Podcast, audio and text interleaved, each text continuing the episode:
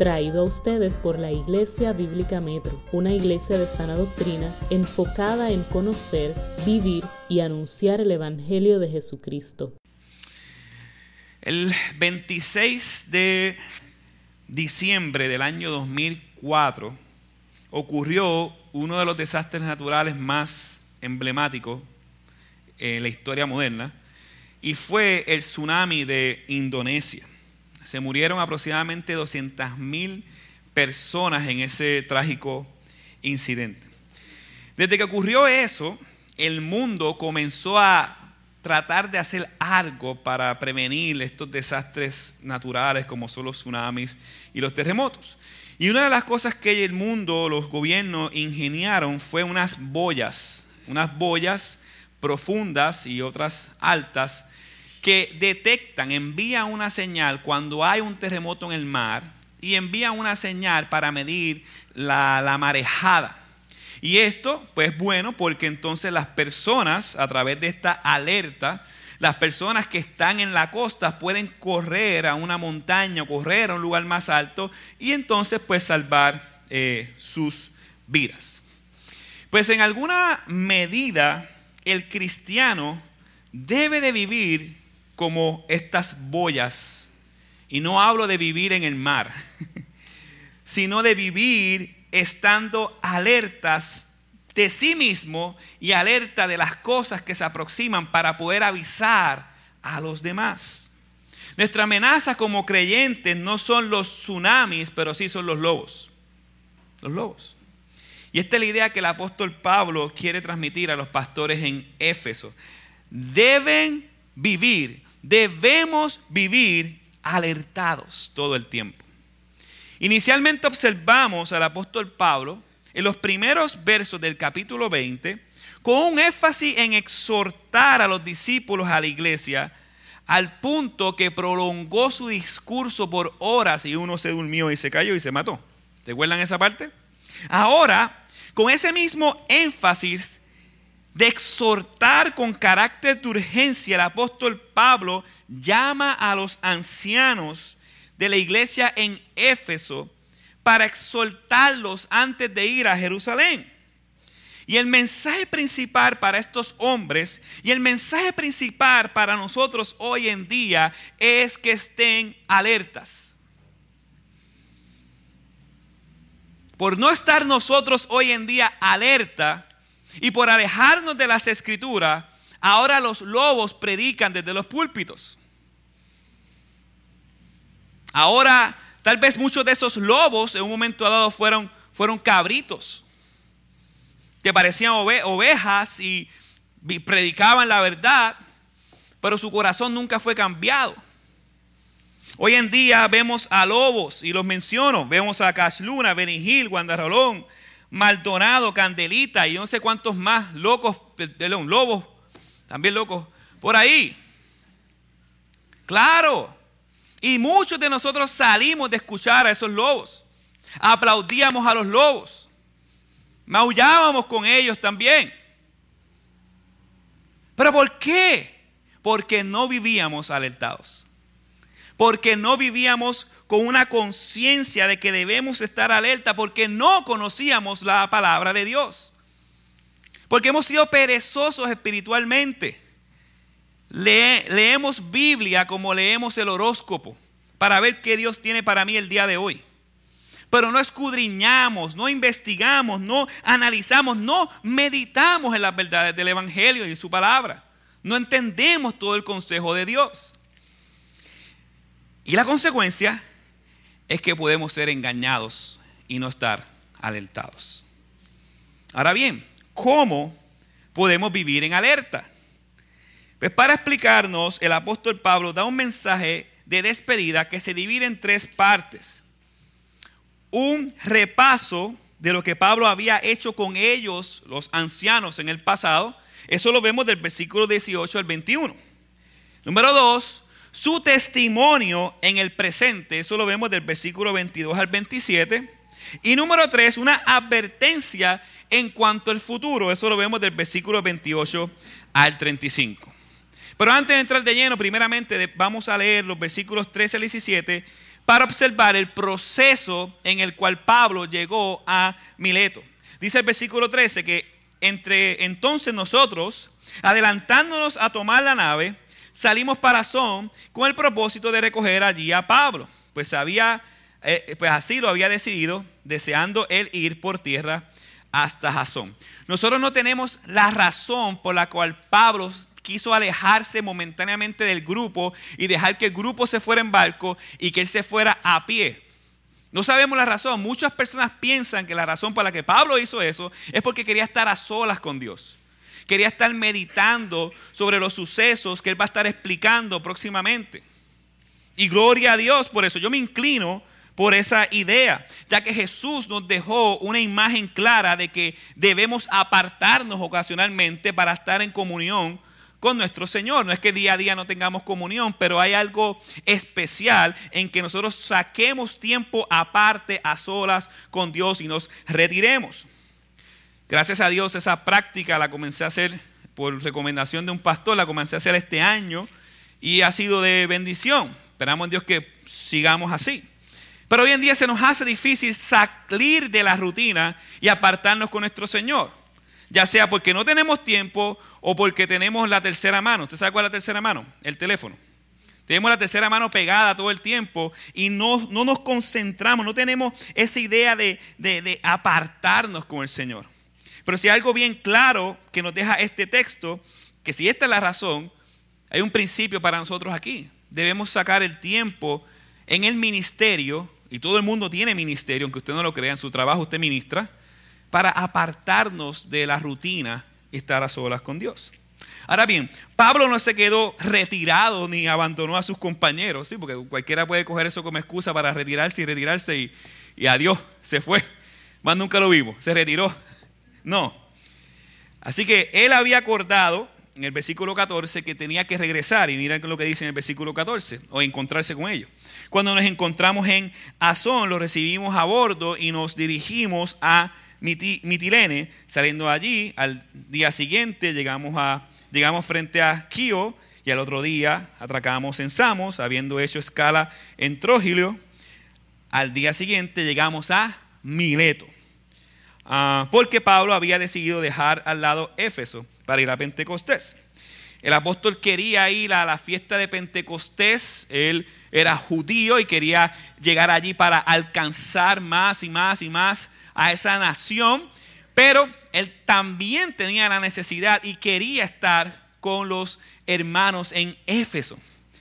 ¿Cuál fue la solución? Mandó a llamar a los hermanos de Éfeso. Mileto está en el sur de Éfeso, son dos días caminando aproximadamente, así que Pablo envía a una persona, espera dos días, dos días son cuatro días, y al cuarto día, mire lo que vemos aquí del versículo 17 en adelante. Desde Mileto mandó un mensaje a Éfeso y llamó a los ancianos de la iglesia. Ahora lo que Pablo hace cuando llega a los ancianos, primeramente es un repaso de lo que él había hecho con ellos en el pasado.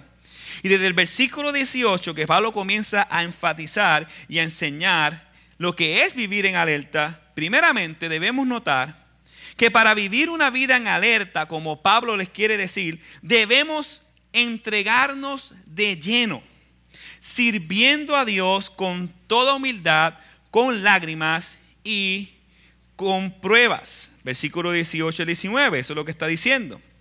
Esta idea de vivir entregado al Señor, la vemos plasmada en toda la Biblia. Y más claramente la vemos en Romanos. Luego que Pablo explica el Evangelio, en el libro de Romanos, en los primeros 11 versículos, el versículo 12 es el versículo clave. El versículo 12 dice que nosotros entreguemos nuestros cuerpos como sacrificio vivo al Señor, que es nuestro culto racional. Hermanos, quítese de la idea de cristiano part-time. Quítese la idea de un cristianismo con reservas. Quítese de la idea de un cristianismo a medias. De que, quítese la idea de que tú no entregas solamente una partecita a, a Dios y otras me las reservo para mí mismo. Eso no funciona, eso no es bíblico. Tu cuerpo, tu mente, tus bienes, tu vida, todo le pertenece al Señor. Y si todo le pertenece al Señor, tu vida debe ser una vida de adoración sin reservas a Dios. Si Él te dice izquierda, izquierda. Si te dice derecha, derecha. Para adelante, para adelante. Para atrás, para atrás. Sí, pero es que yo tengo... Sí, pero no. Es una vida, si tú quieres vivir en alerta, si tú quieres vivir claro de lo que dice la palabra, observando todas las cosas, tú debes de vivir entregado, no segregado. Ahora bien, ¿cómo luce esta entrega? Dice el texto, sirviendo. La idea que esta palabra transmite es la de trabajar para o ser un siervo de. Normalmente una persona eh, de estatus inferior a otra. Viene de la palabra apoyar emocionalmente, poner en pie a otra persona. Primero, al decir servir al Señor, Pablo indica en el griego la palabra que es esclavo del Señor. Voluntariamente todo el mundo que ha nacido de nuevo es esclavo de Cristo. Tú no eres tu propio dueño. Jesús es tu dueño. Y gloria a Dios por eso. Pero el, texto lo han cambiado un poco, han puesto siervo. Como pues algo más, más este, moderno, por así decirlo. Pero siervo es esclavo. Tú no te perteneces. Tú haces lo que a ti te da la gana. O tú haces lo que el diablo quiera, o tú lo haces lo que Jesús quiera. Si estás en Cristo, haces lo que Dios quiera. A la buena o te arrastra. Pero vamos a hacer la voluntad de Dios, cueste lo que cueste. Segundo, un siervo de otros. Nosotros estamos para apoyar emocionalmente a otros, para poner en pie al caído, animarlos con la palabra, confrontarlos, caminar juntos. Esa es la idea que el texto quiere transmitir. La idea de servir a otros está bien plasmada en el Nuevo Testamento. Por ejemplo, Primera de Pedro, capítulo 4, versículo 10, dice, según cada uno ha recibido un don especial, úselo sirviéndose a sí mismo. Yo sé que usted sabe que ahí no dice eso. Úselo sirviendo los unos a los otros como buenos administradores de la multiforme gracia de Dios. Marcos capítulo 9, versículo 35. Sentándose llamó a los dos y les dijo, si alguno desea ser el primero, será el último de todos y el servidor de todos. De hecho, el hecho de que Pablo llame a los ancianos para darles estas palabras es un acto de amor y servicio a Dios y a ellos también. Ahora bien, ¿cómo se sirve?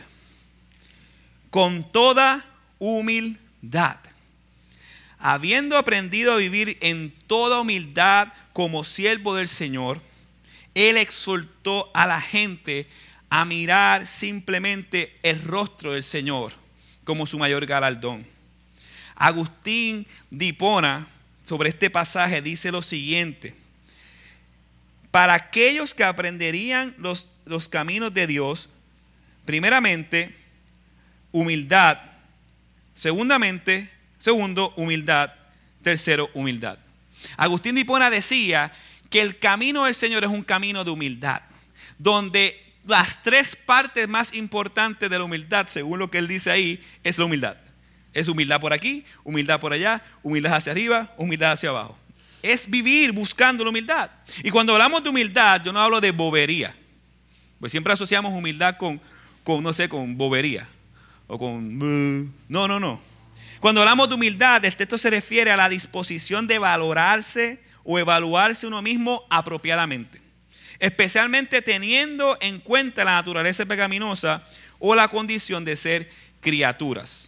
Cuando hablamos de humildad es reconocer en el estado que nosotros nos encontramos y reconocer la verdad de tu vida delante de otros. Puede ser que para uno sea orgulloso, pero para otro entonces qué humildad.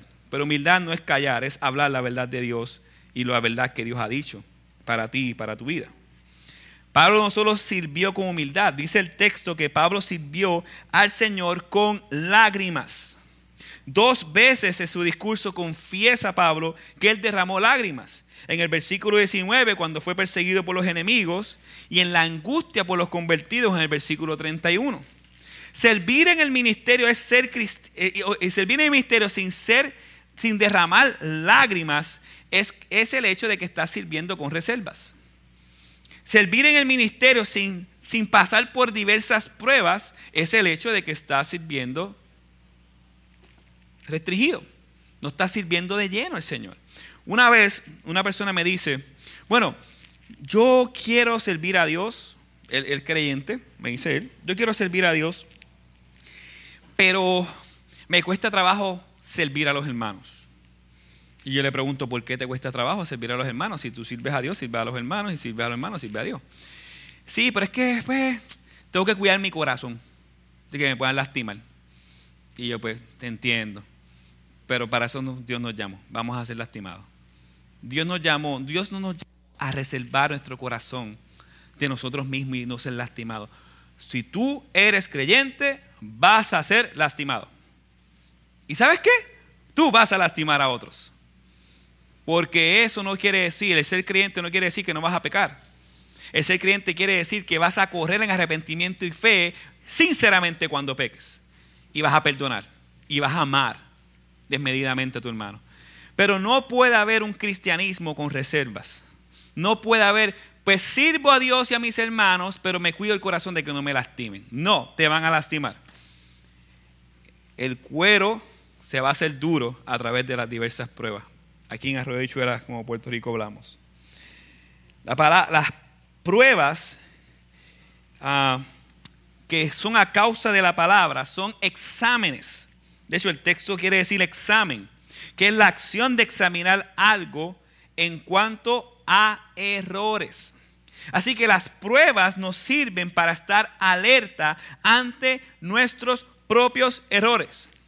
Estos días me llamó un hermano para contarme una situación que pasó con uno de sus pastores y mientras hablaba, hablaba, hablaba, hablaba y se desahogaba conmigo, yo le dije, está muy bien todo lo que me está diciendo. Hay que tomar cartas en el asunto. Este es punto uno, paso dos, paso tres. Así se debe hacer. Pero ¿dónde, dónde, encaja, ¿dónde encajas tú en esto? Y él como que no entendía así. ¿Cómo un Dios soberano permite esta prueba en tu vida? ¿Qué quiere sacar a Dios en tu corazón? Y resulta que habían dos pecados que Dios estaba sacando en su corazón. Y yo, ¿viste cómo la prueba saca a la luz no solamente el pecado del otro, sino tu propio pecado? Para que dependa más de Dios, pues dile gloria a Dios, a Dios Señor por la prueba. Y después me agradeció, enganchamos y está trabajando su situación. Así que cuando hablamos de errores, no hablamos de que la prueba saca los errores de otros. Es que la prueba saca nuestros propios errores. Aunque sea el otro que te provocó la prueba. ¿Entendió eso? ¿Ok? Cuando vienen diversas pruebas a nuestra vida, estas pruebas tienen múltiples propósitos. Y hay uno que es el más importante se lo voy a decir ahora.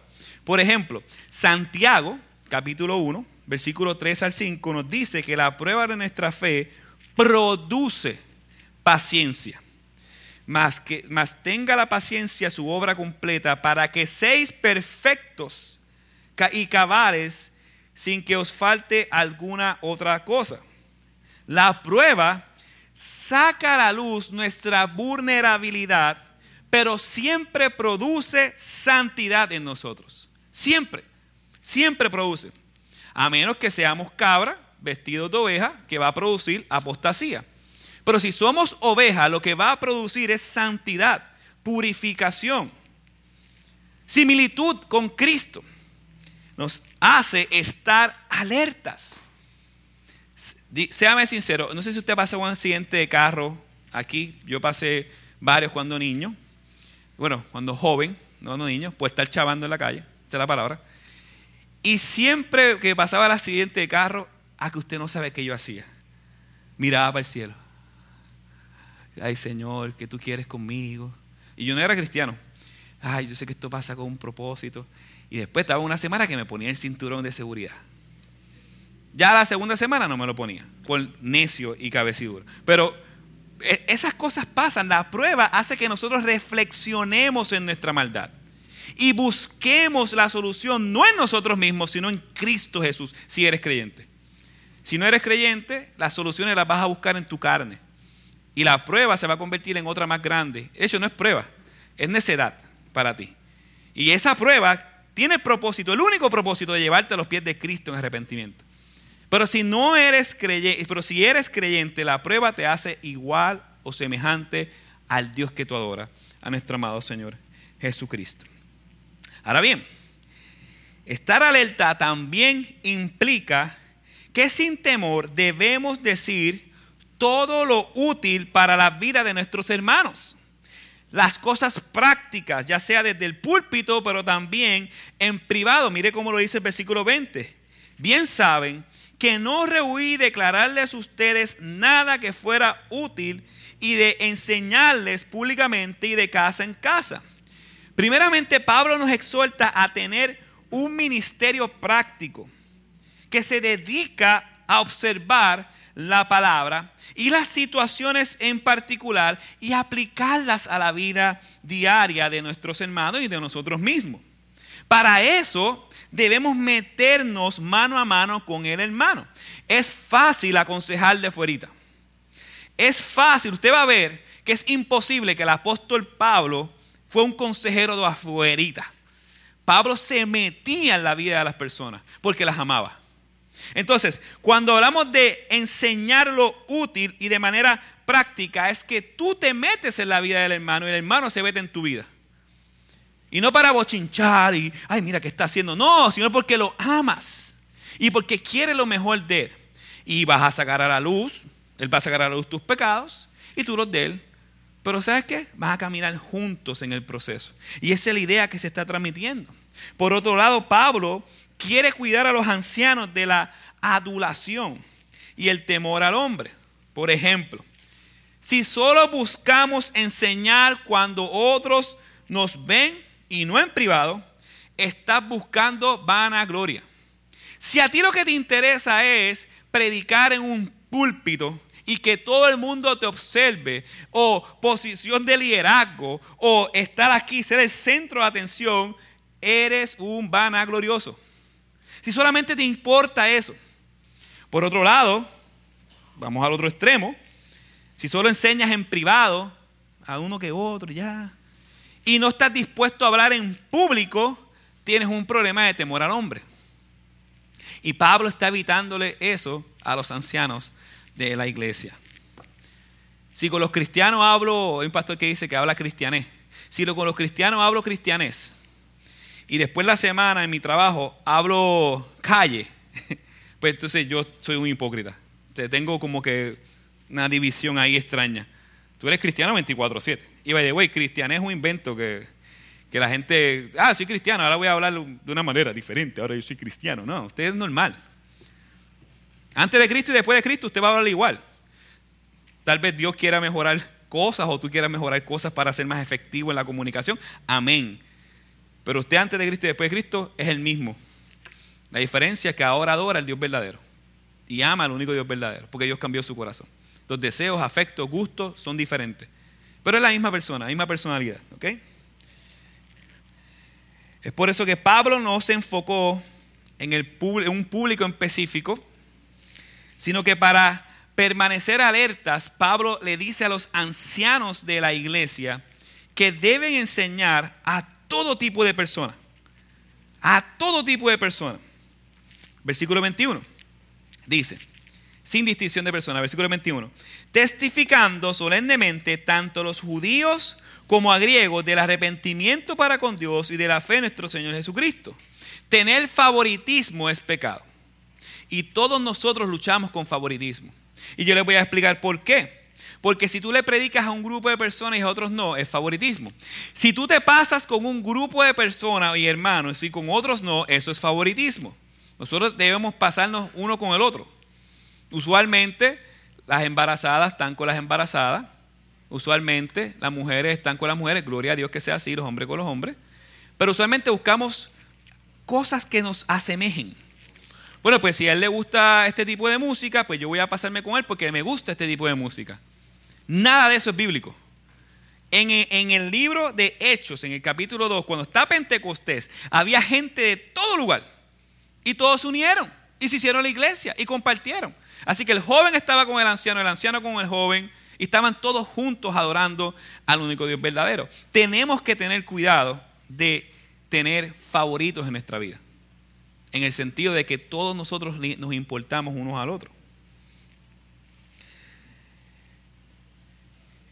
¿Qué testificó Pablo? Que dice aquí testificando.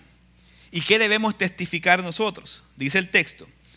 Arrepentimiento para con Dios y fe en, el Señor, en nuestro Señor Jesucristo. Ese es el mensaje central de toda la Biblia. Todos los que estamos aquí debemos arrepentirnos, si no lo has hecho, con Dios de nuestro pecado, de darle la espalda a Dios, de odiar a Dios, de vivir una vida desenfrenada en pensamiento, en acción, en actitudes. Claro que debemos arrepentirnos.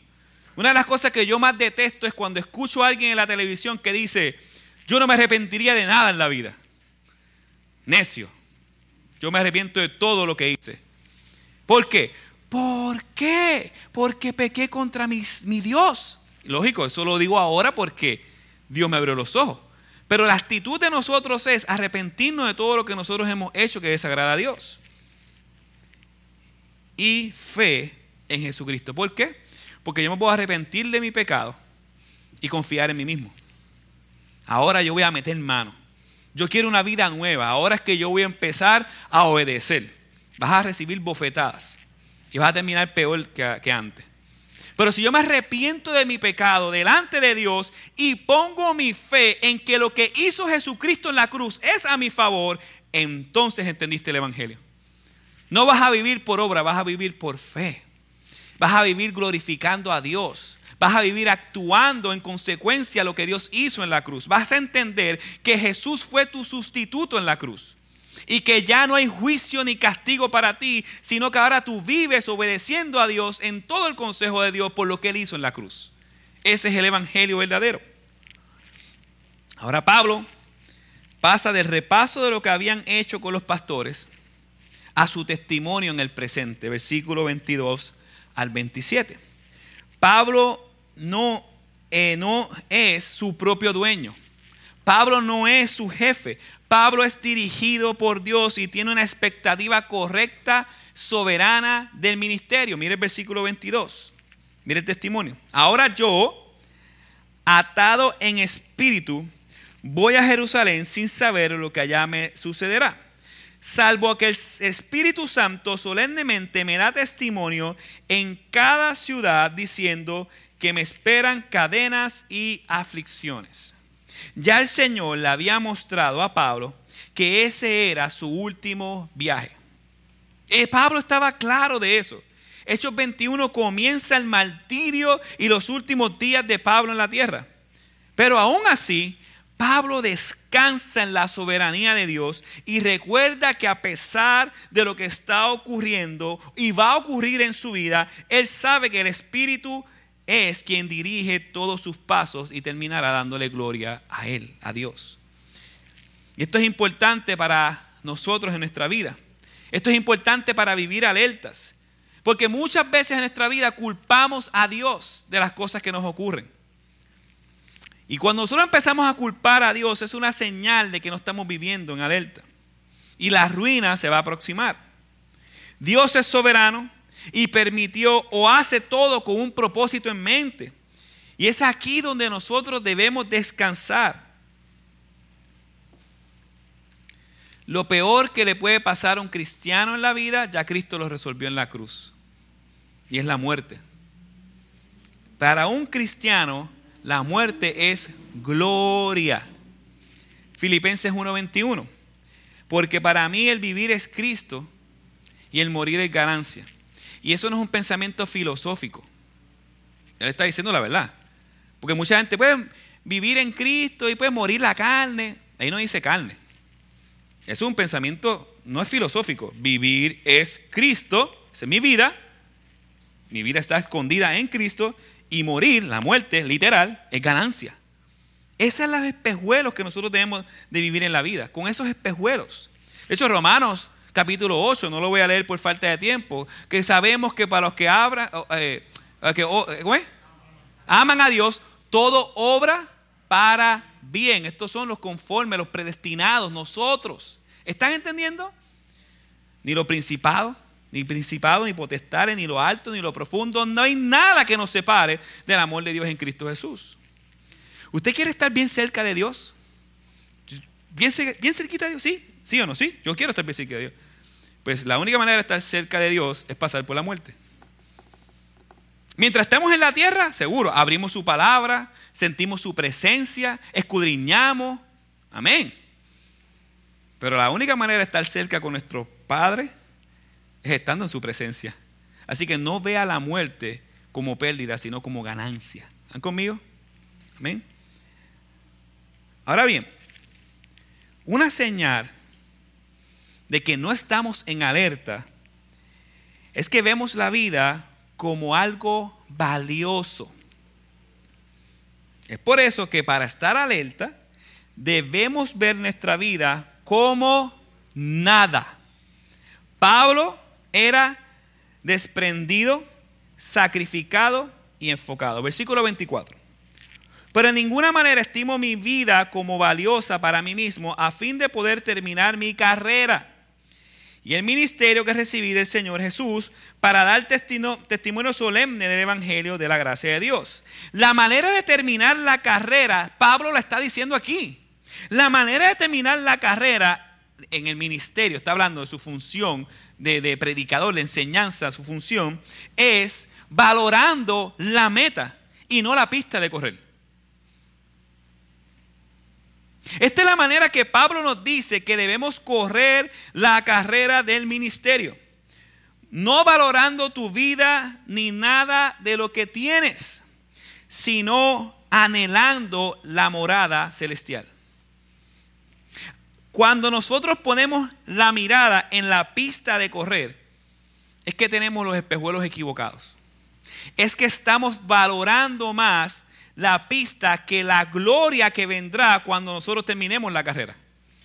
Cuando nosotros valoramos más los bienes materiales, cuando valoramos más el, estar aquí en esta tierra, no estamos entendiendo lo que nos espera en un futuro. Los bienes materiales, dice la Biblia, que la polilla los va a dañar. Hace poco yo vi un, Usted sabe que los, indios se enterraban con, su, con sus posesiones, ¿verdad? Pues diciendo que si iban a, reencarnar o resucitar, depende de lo que ellos creían, iban a hacerlo con todas esas posesiones. Mira el valor de lo material. Hace poco alguien hizo una, eh, se, murió, hizo una, eh, un hoyo bien grande para meter la F-150 de él dentro y que muriera con él. Como yo siempre, googleelo para que se ríe un rato. También en los indios, que eran primitivos, pero los indios nosotros no seguimos iguales con las mismas ideas, valorando lo material por encima de la gloria venidera. Pablo repite esta idea en las cartas de los filipenses. Mire lo que dice Filipenses capítulo 3, versículo 8.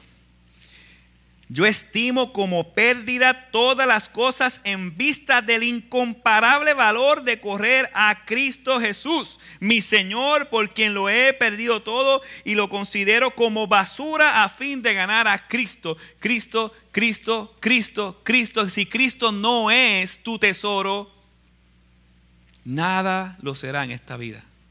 Cristo era el tesoro de Pablo. Hay un video que ponen a cada rato aquí o en diferentes lugares que es, animado, que, que, sale una persona corriendo así. Eh, es animado, sale corriendo, corriendo, corriendo, corriendo, corriendo y que abre las puertas del cielo, está Jesús y él está ahí con Jesús y abraza a Jesús. Yo cada vez que veo ese video me, me, me dan ganas de llorar. Pero porque ese es el anhelo. Tú no quieres correr yo lo he dicho 500 veces, tú no quieres correr a la casa de cristal, lo que eso no es allá, la casa de cristal y el mar y, los árboles. Sí, sí, sí, sí, sí, sí, sí, sí, sí, sí, sí, sí, muy bonito todo. Aquí hay cosas preciosas en este mundo también. Nosotros queremos correr a la persona más importante de tu vida, al único Dios que tú debes adorar. Es a Cristo quien murió por ti en la cruz. Tú corres y lo abrazas. ¿Y qué tú, vas, eh, qué tú vas a hacer en el cielo? Yo no sé, yo quiero estar amarrado ahí, pegado, sin soltarlo. Como Elvira, ¿se acuerdan de Elvira? De los, de los Looney Tunes. Así. Que él camina así y yo agarrado así, del pie. Y lo digo en son de broma, pero ese es mi pensar. Yo pienso como niño en eso. Yo quiero estar a los pies de mi Señor. Y con eso en mente, las cosas que pasan en la vida son nada. Son nada. Porque lo peor, Cristo lo resolucionó, la muerte.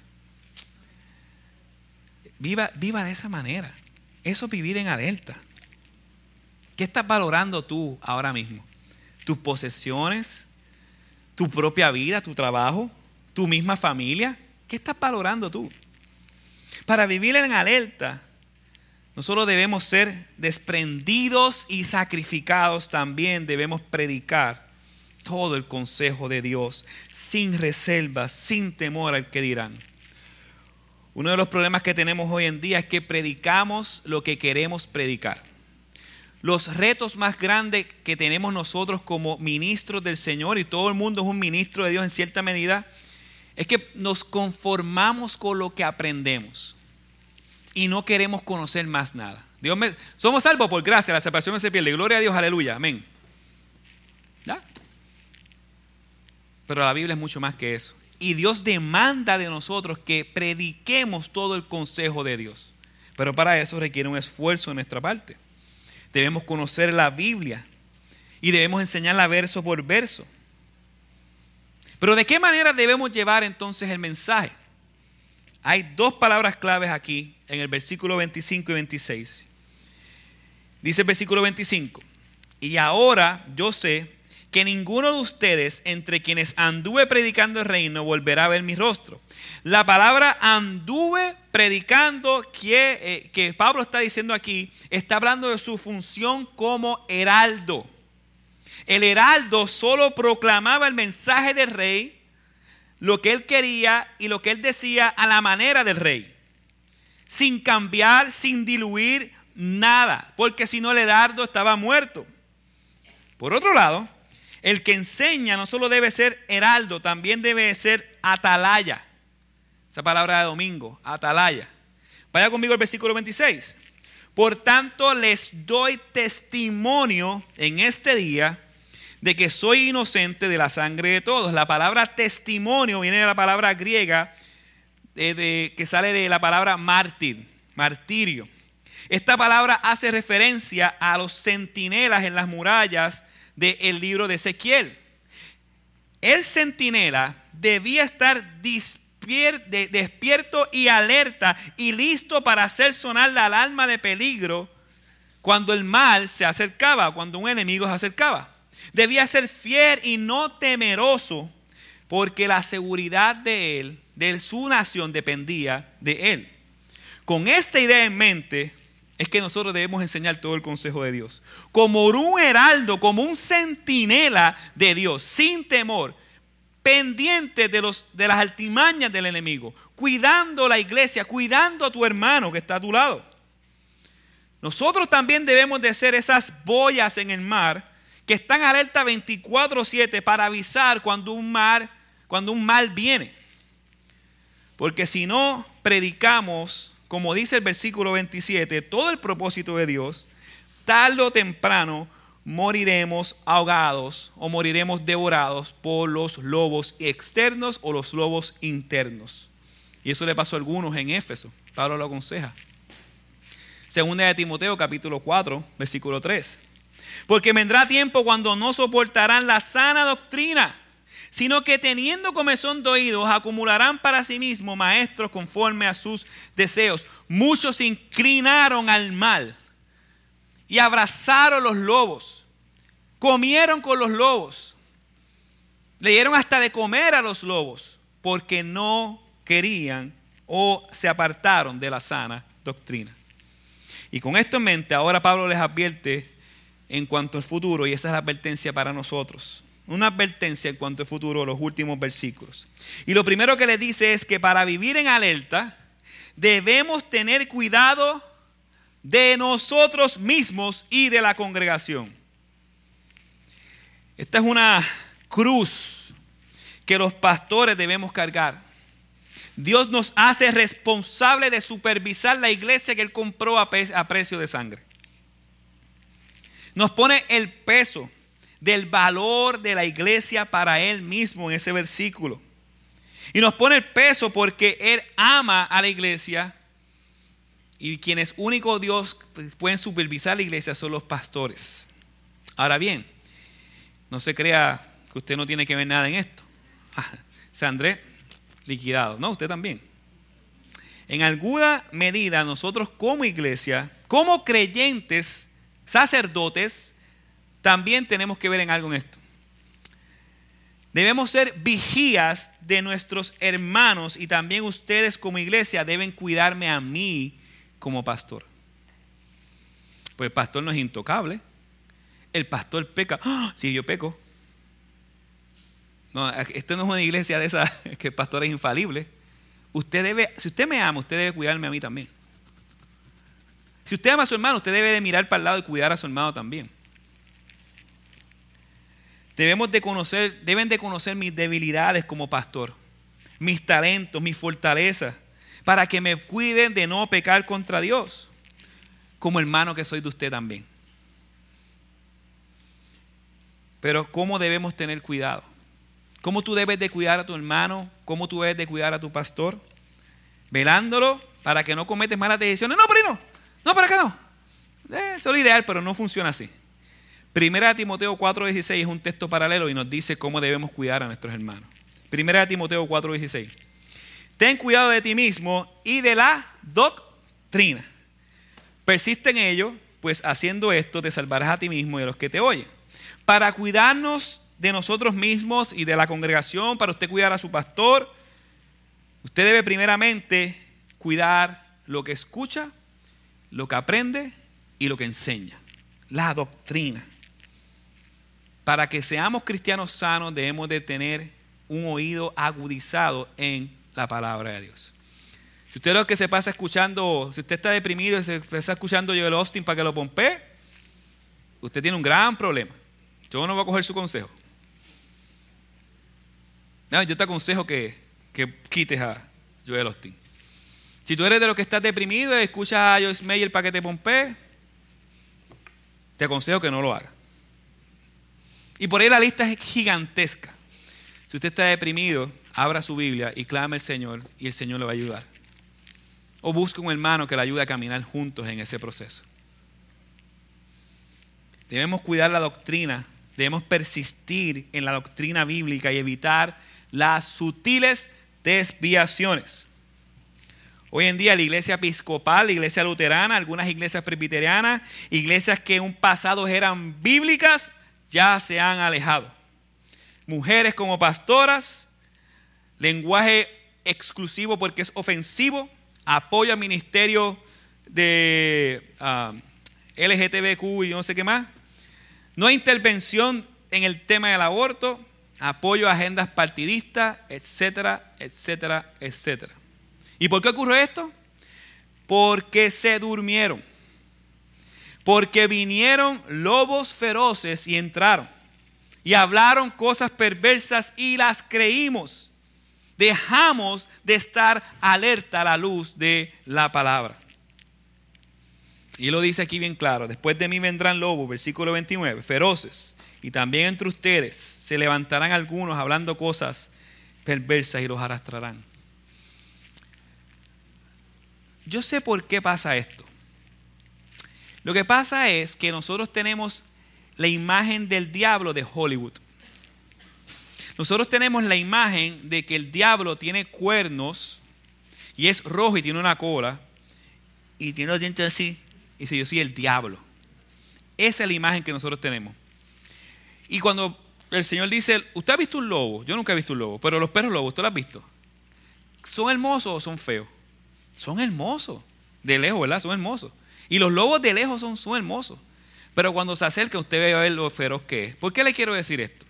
Porque nosotros pensamos, cuando el Señor dice lobos y nos compara con ovejas, ¿usted sabe cómo atacan los lobos? Los lobos atacan en manadas. Pero no atacan en manadas de que vienen todos corriendo rápido y se tiran encima de ti como las películas. No, no, no. Los lobos con sutileza, con calma, se acercan poco a poco, a poco a poco, hasta acorralar a la presa sin que ella se dé cuenta y entonces la devoran. Y hay otra estrategia más de los lobos. Ellos van de lejos y se van alejando, alejando, pero no perdiendo su posición. Siempre hay un lobo que está como aparte y está poco a poco acechando, acechando con calma hasta que entonces ataca. Y también depende del tipo de presa que sea. Así hacen los lobos con nosotros, familia. Se acercan poco a poco, lentamente, hasta encontrarse en una distancia segura. Atacó, no te diste cuenta y cambió tu doctrina. Atacó, no te diste cuenta y, y tú cometiste apostasía. Porque los lobos son estratégicos. Y no importa si eres maduro o no, los lobos están listos para atacar, debes de estar alerta. ¿Cómo? Con la sana doctrina de nuestro Señor. Por eso es que Pablo le decía que los amonestaba. Pero nosotros le huimos a la amonestación. Nosotros queremos que nos digan palabras lindas todo el tiempo. Pero ¿cómo Pablo cuidó a esta gente de los lobos? Versículo 31. Por tanto, estén alerta, recordando que por tres años de noche y de día no cesé de amonestar a cada uno con lágrimas. Él se entregó completamente a amonestarlo. Cuídense, eviten esto, eviten lo otro. Eso es el pastorado. No lo que tú quieres escuchar, lo que debes escuchar aunque no te guste. Cuando nos amonestamos, no solamente hablamos de pecado, también hablamos de doctrina. O sea, así de importante es. Ahora bien, ¿en qué fuerza podemos vivir en alertas? Versículo 32. Solo por la gracia de nuestro Señor. Es la gracia la que nos da la capacidad de sostenernos y edificarnos mutuamente. Es la gracia la que nos da la herencia, es la gracia del Evangelio, la que nos hace capaces de, de poder detectar el error y trabajar con el hermano. Es solamente la obra de su gracia. La obra de su gracia es la que alertó o guardó a Pablo de la codicia en el versículo 33. La obra de su gracia es la que hizo que Pablo eh, trabajara fuertemente y no fuera ocioso. Versículo 34. Ustedes saben que con estas manos me sirvieron para mis propias necesidades y las que de los que estaban conmigo. Y Pablo como apóstol podía recibir de, la, de las iglesias el dinero para sostenerlo, pero no quiso ser una carga pesada. Él lo, dijo, él lo dijo un momento dado en 1 Corintios 9. Él habla de que no pongas el, el, bozal en el buey, como decía la ley. Porque los que ministran de la palabra deben de vivir de la palabra. Aún así, Pablo, queriendo ser él, más todavía, evitó eso para no ser carga a las iglesias. Ahora bien, no solo se trata de trabajar para sí, como hacía Pablo. Pablo trabajaba para ayudar a los débiles, versículo 35. Míralo ahí. En todo les mostré que así trabajando deben ayudar a los débiles y recordar las palabras del Señor Jesús que dijo, más bienaventurado es dar que recibir. Hermanos, el ser avaro no es ser cristiano. El acumular riquezas para sí mismo y solamente para sí mismo no es ser cristiano, es ser un egoísta, idólatra. Las riquezas son para compartirlas. Y no todo el mundo aquí va a, ser, eh, va a tener mucho dinero, pues, pues, estamos hablando de dones, de talentos, de tiempo, de esfuerzo. Todo es para compartir con los demás. Voluntariamente, no somos socialistas, voluntariamente, con amor, con esmero. Y hasta aquí Pablo nos muestra cómo estar alertas. Pero Lucas nos quiere mostrar una cosa más. El corazón del pastor y del creyente que vive en alerta. Versículo 36. Cuando Pablo terminó de hablar, se arrodilló y oró con todos ellos. Comenzaron todos a llorar desconsoladamente y abrazando a Pablo lo besaban. Nadie que viva un cristianismo sin reservas puede experimentar esto. Con reservas puede experimentar esto. Toda persona que ame de verdad se le va a notar. Y Pablo nos demuestra que en el pastorado él amaba a sus iglesias porque eran de parte de Dios.